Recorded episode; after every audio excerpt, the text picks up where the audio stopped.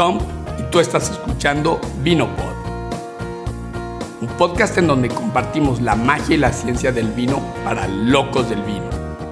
¿Qué pasa, mi VinoPod? ¿Qué rollo, mi Bruno? Oye, pues aquí tengo una pregunta y a lo mejor tú me la podrías responder en uno de tus programas de VinoPod. ¿Qué pasa con el vino si se deja añejar por mucho tiempo? ¿Gana propiedades, sabe más bueno o por el contrario se puede hacer vinagre? ¿O qué tanto es el tiempo recomendable para que el vino siga estando bueno? ¿O siempre va a estar bueno el vino mientras más viejo? En este episodio tendremos como invitada por segunda vez a la sommelier Susana Cardoso, quien nos hablará de los mitos y realidades del envejecimiento del vino. Y esos vinos normalmente decimos, oye, este vino va a estar perfecto, esa botella abierta ya no, ¿verdad? Pero otra botella igual va a estar perfecta dentro de dos años. Susana es mexicana y actualmente vive en Querétaro, México. Susana es licenciada en Administración con especialización en el área de comercialización por parte de la Universidad Autónoma de México. Además cuenta con un diplomado en gerencia de ventas por parte del ITAM. Susana estudió el diplomado de enología por parte de la Universidad de Anáhuac Sur y cuenta con el primer nivel de Master Sommelier avalado por The Court of Master Sommeliers de Londres. Además cuenta con el Level 2 Award in Wines and Spirit Pass con distinción por parte del Wine and Spirit Education Trust, o también conocido como WSET. Susana es maestra de enología, maridaje y cata de vinos en la Universidad Anáhuac y además imparte talleres, cursos y capacitaciones en distintos establecimientos. Susana es actualmente la gerente de ventas institucionales de vinos y licores La Castellana y es a su vez la encargada de toda la capacitación. Susana es también la Head Sommelier y gerente de ventas de Viña de Santiago SADCB. Ha ganado premios y reconocimientos por empresas como Casa Pedro Domecq, Los Vascos Lafitte Rothschild de Chile y Grupo Freixenet. Es gran maestre de la cofradía Los Arcos y es asesora de la cofradía Mexicata. Además es organizadora y guía de viajes enoturísticos de Ensenada, España, Sudamérica y próximamente Italia. Para este episodio fuimos invitados a degustar chiles en nogada con Oporto en el restaurante La Casa Verde en Querétaro, México. Espero lo disfruten. Queridísima Susi, eres la primer invitada en regresar a Vinopod. Muchas gracias. Qué honor para mí, Bruno. Muchas, muchas gracias por volverme a invitar. No, gracias de verdad. Y antes de, de pasar al, al, tema del episodio, me gustaría que le platicaras a la audiencia el maridaje al cual me invitaste hoy en el restaurante en el que estamos. Wow, estamos en el restaurante La Casa Verde aquí en Querétaro, que tiene una terraza muy muy bonita, creo que la disfrutamos. Y el maridaje es algo que a mí me gusta mucho y que todavía mucha gente no ha probado y todavía es un tema por descubrir. Normalmente cuando lo prueban les agrada, espero que a ti te haya gustado. Y es el poder disfrutar de nuestro tradicional y famosísimo chile en nogada con oporto. El chile en nogada te da una opción amplia de maridaje. Se puede maridar con algún estilo de vino blanco, se puede maridar perfectamente con vino rosado. Hay tintos que van muy bien también, pero sin duda alguna algo sorprendente y algo que sobre todo que la gente no se espera, porque a veces el oporto se nos olvida como una opción de vino para maridar, sino lo pensamos solamente como para el postre. Y tomarlo solo, ¿no? Y solo. Este es un excelente, excelente maridaje para un, un, chile en nogada. Toda la combinación de sabores, de texturas que tiene el chile con el dulzor, la elegancia, la madera que nos aporta el oporto, eh, se vuelve una experiencia deliciosa verdaderamente. Sí, la verdad que, bueno, ahora sí que es la tarea que le dejamos a la gente que nos sí, esté escuchando. Que lo prueben. ¿no? Como el otro que siempre quiero recomendar, el mole con cava o champán. Sí, claro, claro, Esos son dos temas que, que siempre sorprenden y siempre son maravillosos. Y bueno, además todo coincidió muy padre porque el Oporto, pues tiene mucho que ver con esta pregunta que nos hace Héctor, que es, ¿qué hace que un vino se añeje? Eh, es que podemos añejar todos los vinos, es que el vino mientras más viejo mejor, o sea, este mito, ¿no? Eh, cuéntanos qué onda. Pues mira, este es un tema muy, muy amplio que tiene varias vertientes y hay muchos mitos en torno a esto. Y ciertamente mucha gente piensa que el vino, mientras más viejo, es mejor. Y pues eso es un error grandísimo. ¿Por qué? Porque depende de qué vino. Hay algunos vinos que sí, mientras más viejos pueden ir ganando más elegancia y siendo más complejos, y hay otros que simple y sencillamente se van a morir y en vez de estar agradables y disfrutables van a estar muertos completamente. ¿Qué, ¿Qué, factores tienen que ver? Pues bueno, son muchos, ¿no? Empezando desde la elaboración del vino. La elaboración del vino eh, puede llevar un tiempo de crianza, como se conoce en la bodega, o un tiempo de envejecimiento, que puede ser, hay crianza en acero inoxidable, o sea, es el proceso de crianza dentro de la bodega, tú lo sabrás mejor que yo, es cómo haces para guardar el vino en las condiciones más adecuadas hasta que lo vayas a sacar a, sacar a la venta. Y, por ejemplo, muchas bodegas crían o guardan un vino blanco joven de la esta añada y lo van a esperar para mezclarlo con el vino de la siguiente añada. Y simple y sencillamente ese vino se va a mantener en un tanque de acero inoxidable y va a estar perfecto. Y eso es una crianza, pero que no tiene nada que ver con la barrica. Es una forma de envejecer el vino. Eh, pero bueno, eso más bien es un trabajo al interior de la bodega. Para el consumidor, pues hay vinos que tienen barrica y vinos que no tienen barrica, los vinos jóvenes. Un vino joven, pues normalmente está diseñado y planeado para beberse joven. ¿Qué vas a buscar ahí?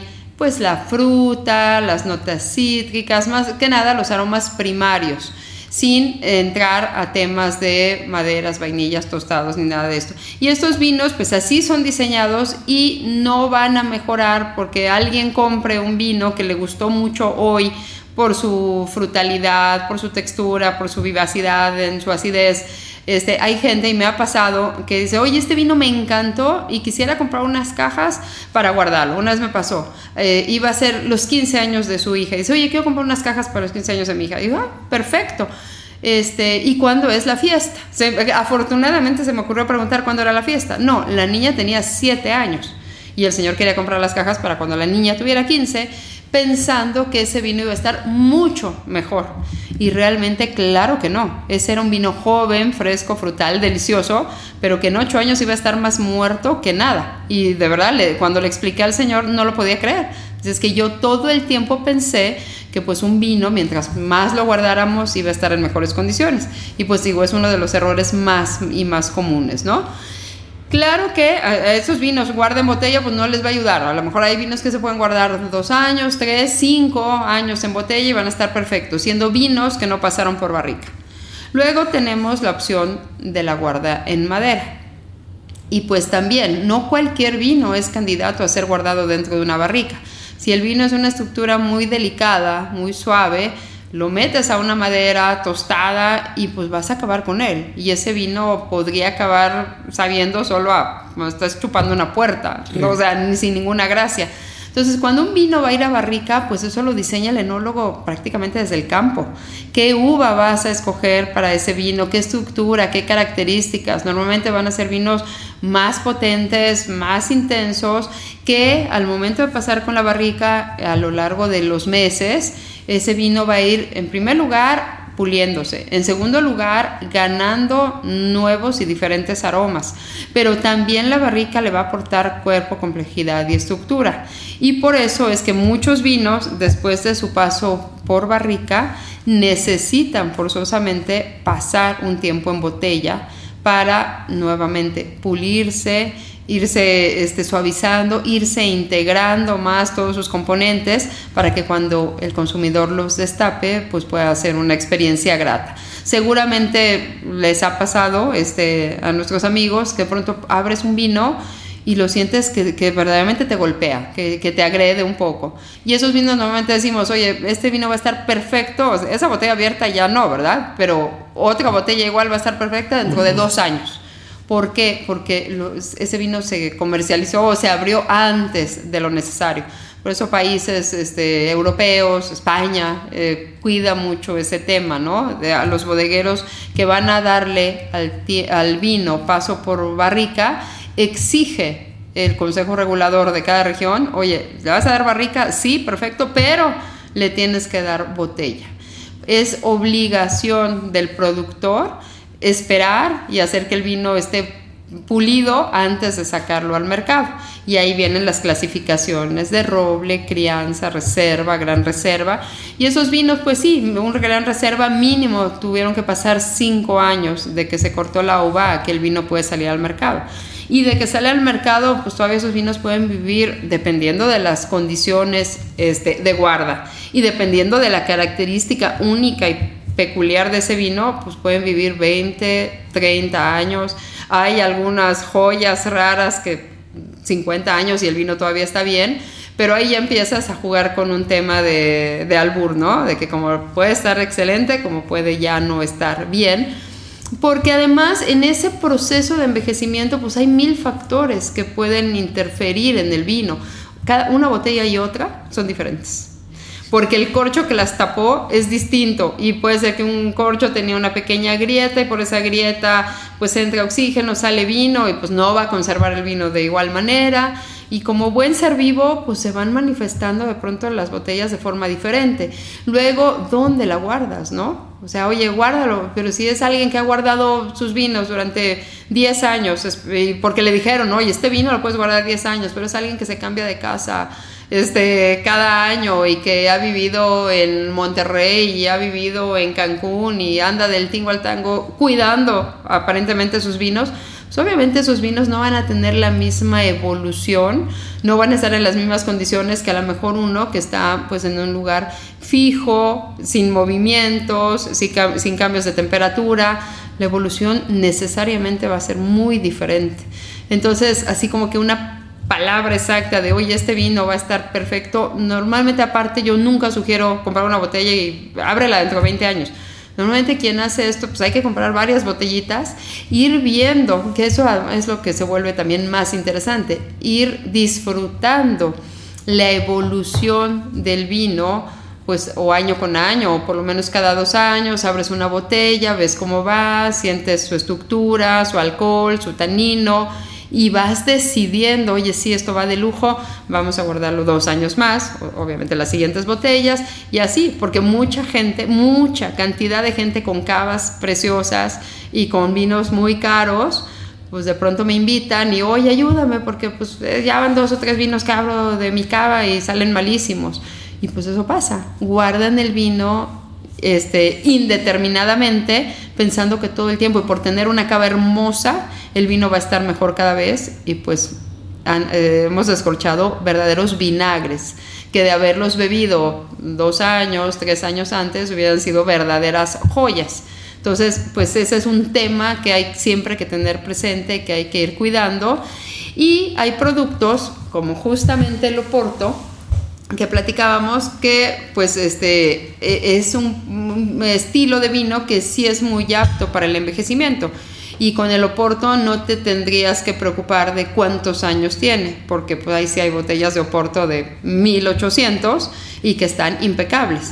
Pero es un producto diferente. En primer lugar en el, en el Oporto tiene dos grandes escudos contra el envejecimiento que es la graduación alcohólica, que es más alta que la de un vino de mesa normal, y este, el azúcar, el azúcar residual que tiene, eso lo ayuda y lo protege. Y además de los tiempos que pasan en la, en la barrica, es un producto que tiene esa capacidad de envejecimiento pues no infinita, pero sí muy, muy, muy grande y que hay con toda la tranquilidad pues ir a una bodega de Oporto y casi casi escoger el Oporto del año en el que naciste sin miedo a pensar que ese producto pudiera estar mal, ¿no? Sino al contrario, es una joya que vas a poder disfrutar y compartir con tus amigos, con tus hijos y con todo y va a estar perfecto.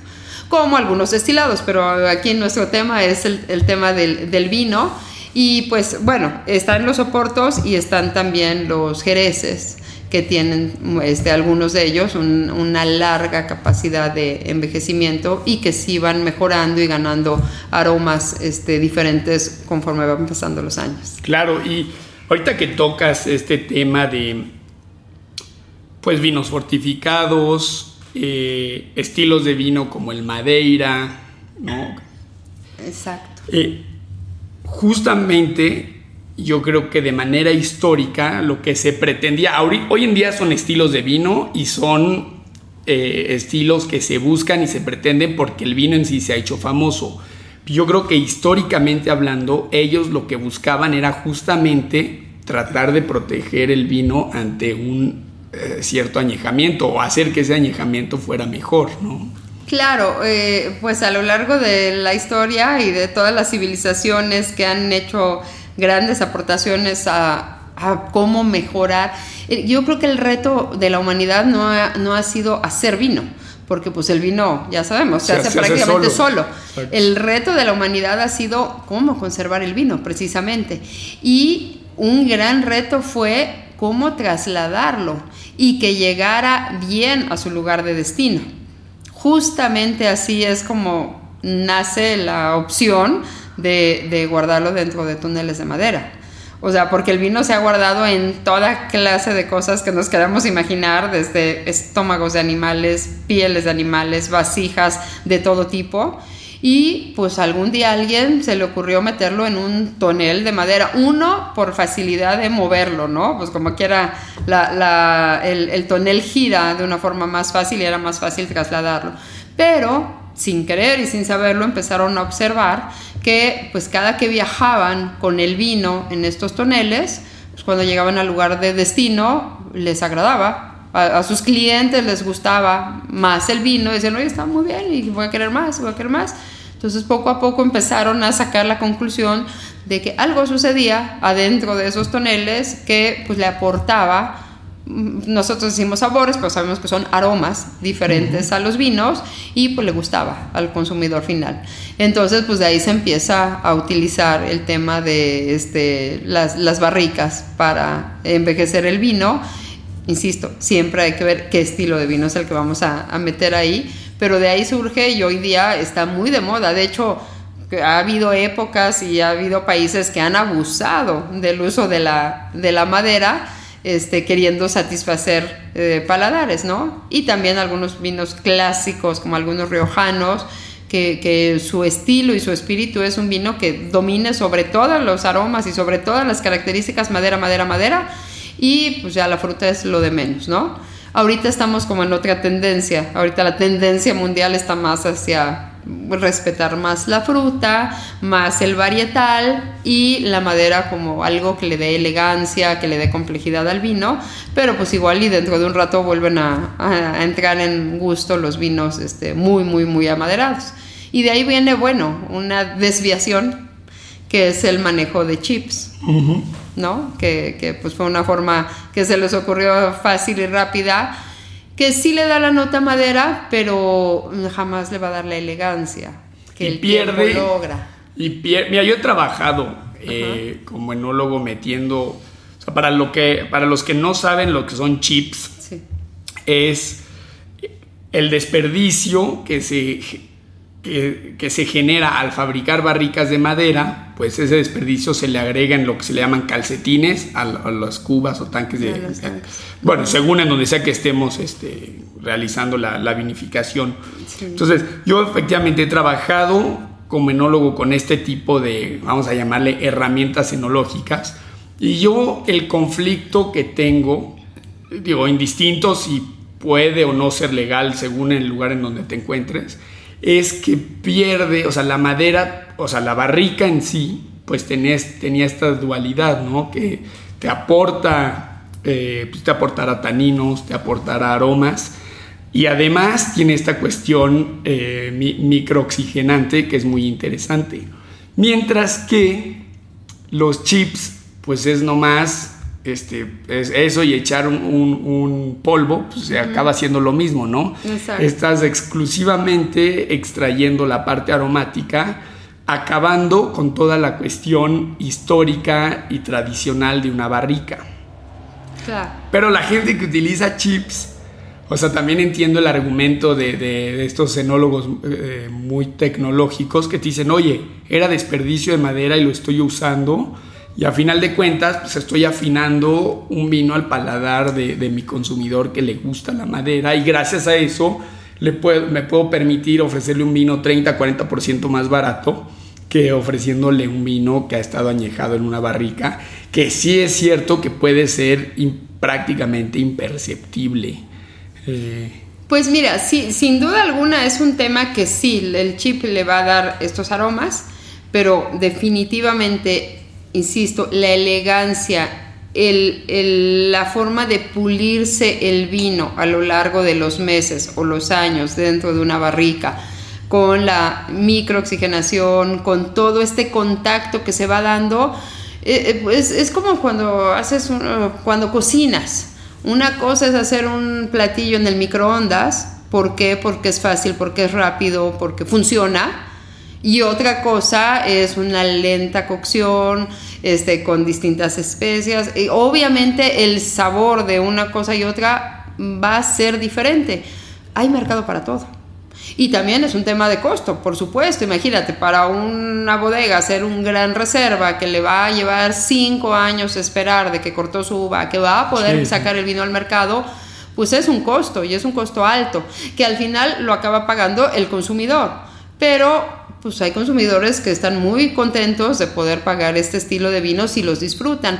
Pero hoy día en el mercado, este Bruno, pues hay de todo y hay quien disfruta mucho más un vino más joven, más fresco, más frutal y que ni siquiera le gustan vinos muy complejos, muy amaderados y hay viceversa, ¿no? Quien le cuesta mucho trabajo los vinos jovencitos.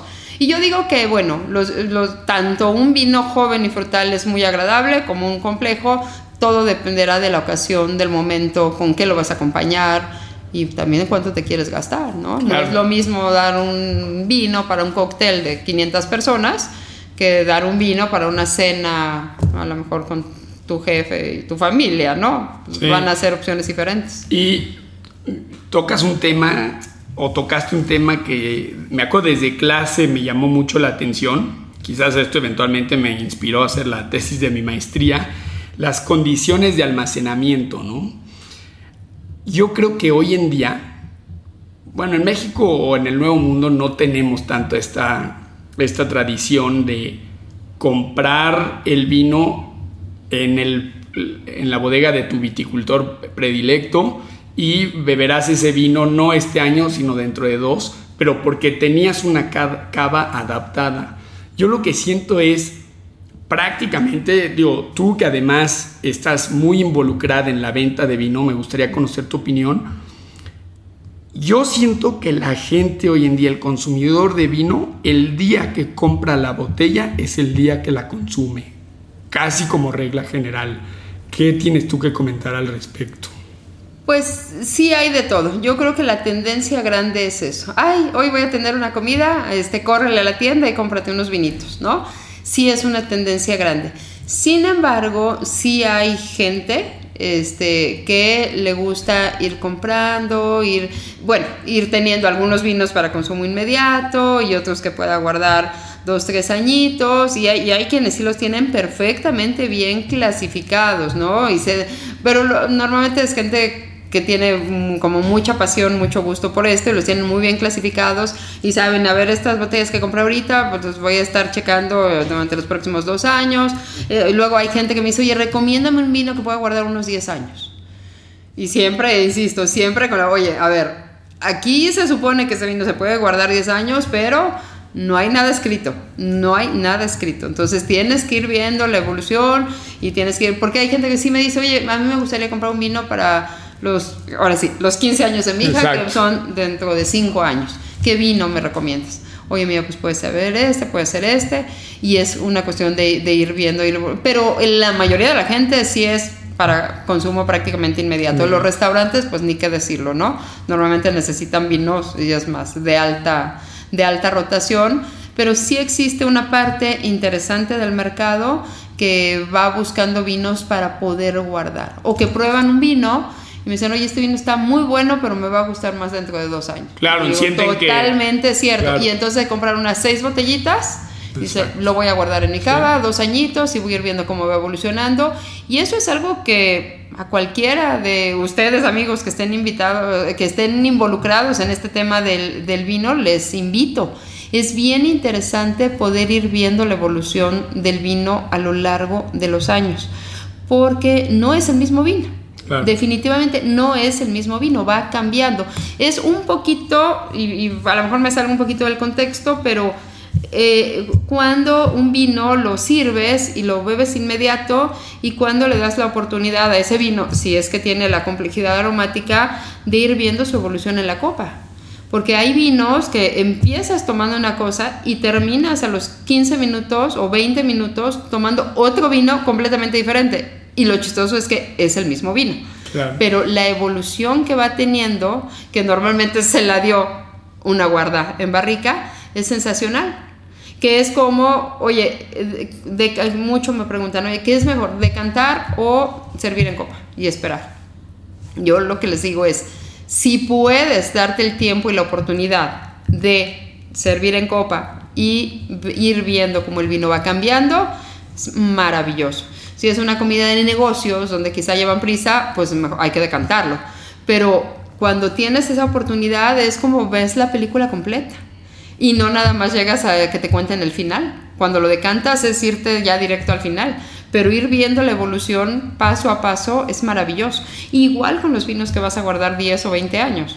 O sea, lo, es muy padre ir viendo la evolución cada año, cada dos, cómo ese vino va cambiando. Pues también otra cosa interesante son, eh, tiene todo esto que ver con las añadas y los envejecimientos, las catas verticales es una maravilla como una cata del mismo vino, pero de añadas diferentes y que obviamente tienen tiempos de guarda diferentes, se convierte en una cata de vinos completamente distintos. Así sea el mismo vino del mismo enólogo, del mismo productor. Misma parcela incluso. Misma parcela, mismo todo, mismo tipo de barrica, pero de años diferentes. Son vinos diferentes. Y es una maravilla darse la oportunidad de hacer este tipo de, de juegos o de experimentos, ¿no? Y uno mismo lo puede hacer, porque a veces es muy costoso conseguirlo con las bodegas. Pues si te gusta un vino, compro el de estañada y no, o sea, que sea un vino que pueda tener capacidad de guarda y, guardo una botella. Y de la siguiente añada guardo otra botella y a lo mejor cuando ya tengo cinco de años diferentes, tú mismo puedes hacer tu cata vertical y es maravilloso. maravilloso. Yo recuerdo la... Fíjate, cuando comentabas que el envejecimiento de un vino empieza desde la viña, eh, seguido por la bodega, o sea, qué potencial ve el enólogo de envejecimiento. Yo recuerdo cuando probé por segunda vez el Vega Sicilia Único, que me dijeron, fue el año 2000, no desconozco, yo a Europa llegué apenas en el 2012, desconozco cómo fue el 2000, pero me dijeron, este vino necesita 24 horas de estar destapado, no decantado, pero destapado antes de tomar. Y fue un espectáculo, ¿eh? Pero dices tú, wow, y este lo he de haber probado hace dos años, ¿no? Claro.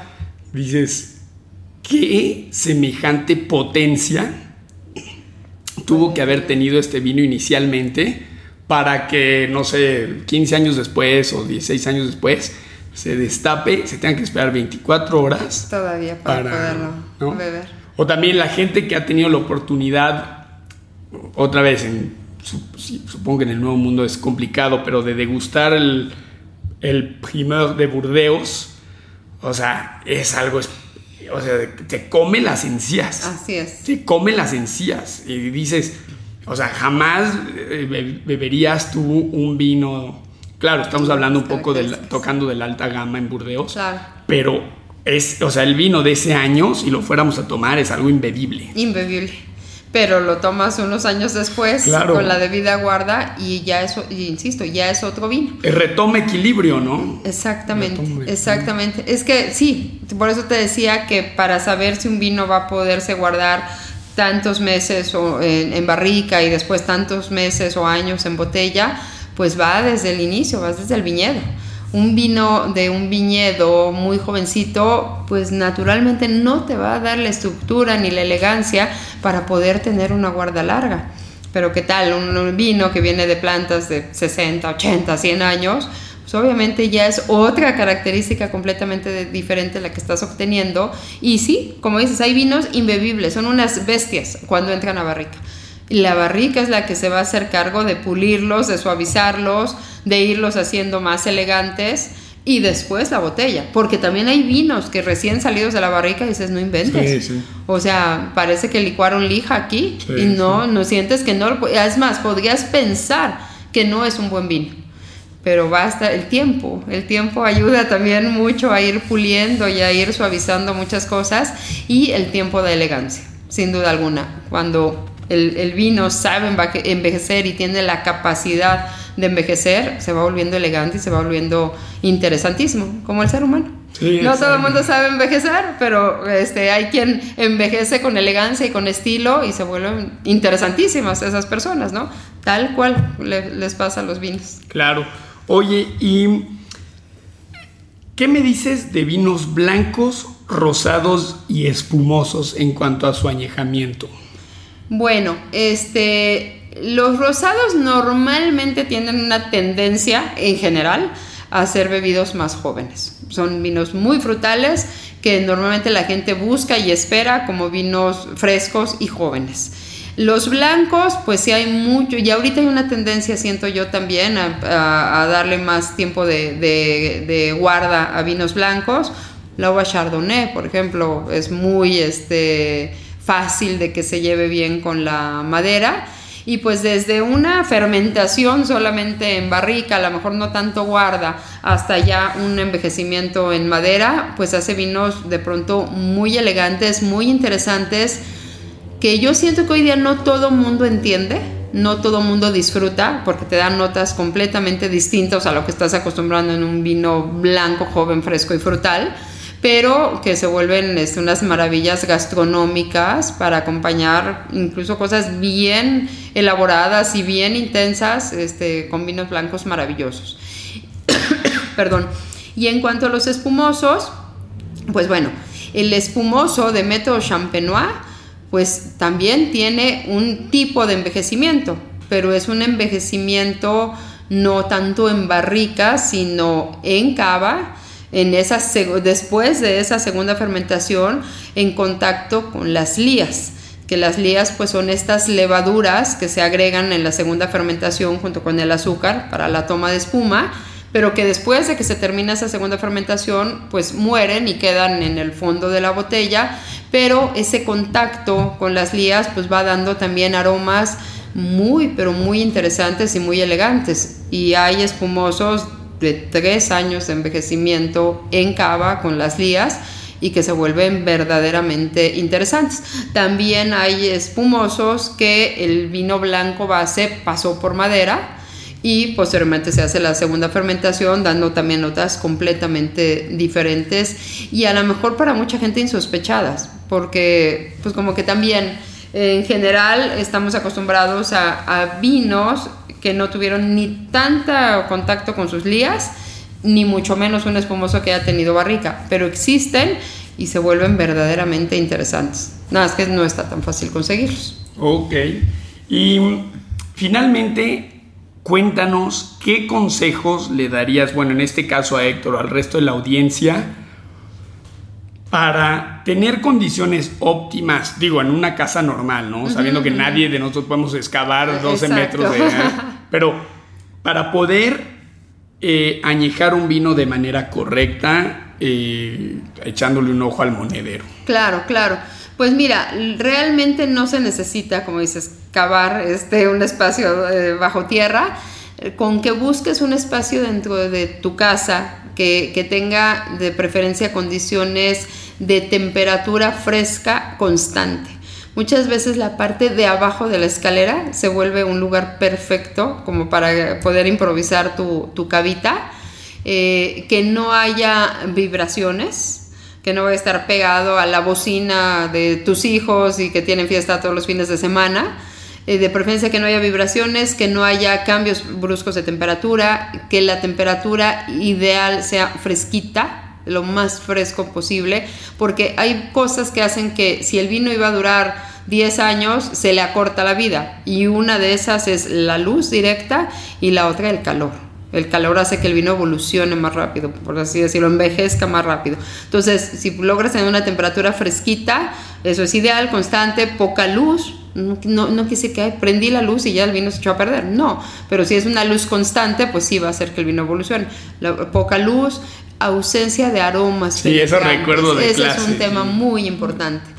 Este, si lo guardan junto con químicos, con pinturas, con este, cosas de lavandería, no es para nada buena idea porque esos aromas que tú entras al cuarto y percibes, poco a poco se van a ir penetrando a través del corcho. Recordemos que el corcho cuando es natural, pues es poroso y a través de esos poros, así como hay una microoxigenación y una respiración, asimismo van a ir penetrando esos aromas y vas a tener una contaminación del vino por esos aromas.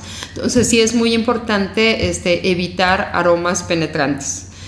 Con eso realmente no tienes mucho más de qué preocuparte y tus vinos van a estar en muy buenas condiciones en casa. Perfecto, pues yo creo que has contestado de manera óptima en una respuesta, una pregunta tan eh, compleja y te digo, donde el camino que agarres, o sea, es puede, puede ser eh, publicaciones científicas y en fin. ¿Cómo te puede contactar la audiencia? Ah, pues me pueden contactar este, directamente en mi correo. Eh, mi correo es susi.sommelier con doble m arroba gmail.com o este, en mi página de Facebook, Susi Cardoso Sommelier. Perfecto. Ahí estoy a la orden de, de, cualquier pregunta, de cualquier comentario que nos quieran hacer. Perfecto, pues toda esta información la vamos a poner en los show notes del episodio. Susi, otra vez gracias y ya vimos que no la primera vez que estuviste aquí no fue tu última vez, entonces esperamos volverte a tener en vivo. Pues yo encantada de que me vuelvas a invitar, Bruno. Gracias. Feliz de compartir con ustedes. Gracias, un placer. Gracias. Adiós, saludos a todos.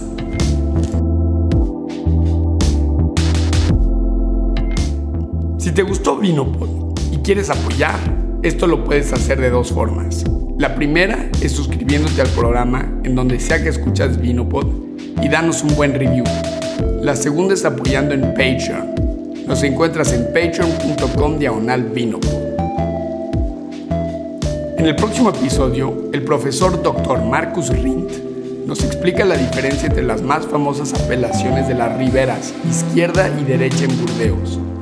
Hola Bruno, eh, me llamo Fernanda Cervera y primero que nada quería decirte que me encanta el podcast de Vinopod, no me pierdo un episodio y bueno, por otro lado, quería decirte que me parecería súper interesante si pudieran hacer un episodio en el que hablaran un poco de las uvas de Burdeos y de la diferencia que hay entre las cosechas del lado izquierdo y derecho del río, ya que me han platicado que cambian un poco y me, se me da súper interesante escuchar un poco más acerca de esto. Muchísimas gracias. No te lo pierdas. Me despido con esta frase de Salvador Dalí. El que sabe degustar no bebe demasiado vino, pero disfruta sus suaves secretos. Gracias.